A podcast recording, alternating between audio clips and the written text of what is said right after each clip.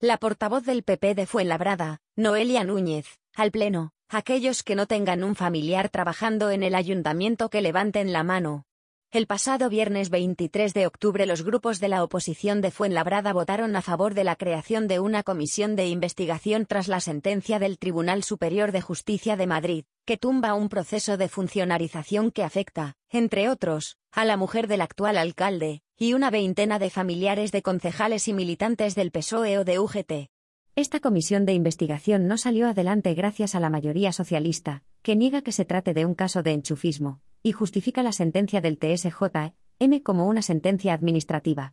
La portavoz del PP en el municipio, Noelia Núñez, pidió durante su intervención que levantaran la mano aquellos concejales que no tuvieran familiares trabajando en el ayuntamiento. Les voy a demostrar lo que es la transparencia, aseveró la portavoz. De esta forma, la concejal popular retrató a los concejales socialistas, que fueron los únicos en no levantar la mano, un gesto que sí realizaron los representantes de PP, Ciudadanos, Vox y Podemos. Núñez aseguró en su turno de palabra que el objetivo de la comisión no es otro que el de investigar si estar afiliado a un sindicato o partido ha determinado la entrada de familiares en el ayuntamiento.